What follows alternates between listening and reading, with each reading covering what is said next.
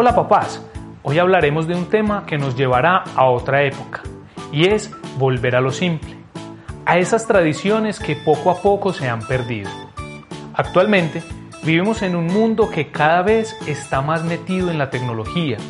Nuestros niños y nuestras niñas han ido perdiendo la capacidad de relacionarse con el otro, de disfrutar las cosas simples, disfrutar de esos juegos tradicionales que en otro tiempo permitieron el contacto con la naturaleza, reírse, correr, disfrutar al aire libre. ¿Recuerdan ustedes cuando se tiraban con un costal a rodar por una manga? ¿O en las calles con un envase de gaseosa?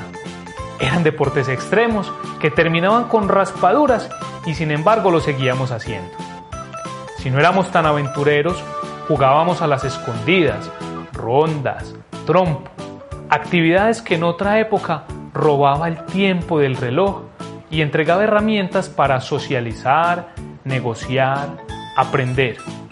Una actividad tan sencilla como recolectar tapas, piedras o fragmentos de ladrillos para formar una torre, jugar al yermis, vivir la adrenalina de un ponchado o disfrutar de una golosa.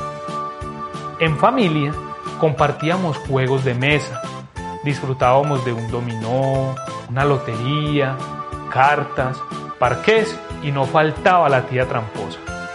Actividades que han quedado poco a poco desplazadas por el uso del Internet, los juegos de video e incluso la televisión. Los padres de hoy, que fueron formados en una cultura cibernética, han dejado a un lado las caminatas en familia, los paseos de olla, el irse a una montaña y elevar cometas. Son pocos los que aún, preocupados por el contacto con la naturaleza, disfrutan y promueven en sus hijos estas actividades.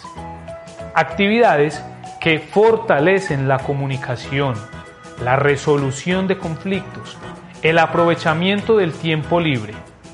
Todas ellas tan provechosas para el adecuado desarrollo de los niños. Creo que a muchos les causó algo de nostalgia recordar estas cosas.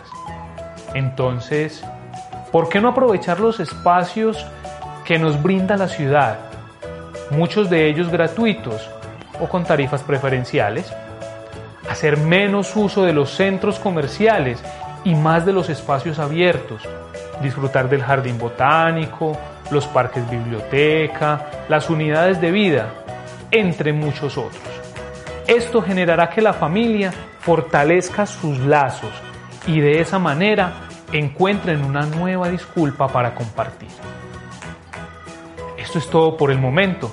Nos vemos de nuevo en Tejiendo Hogares.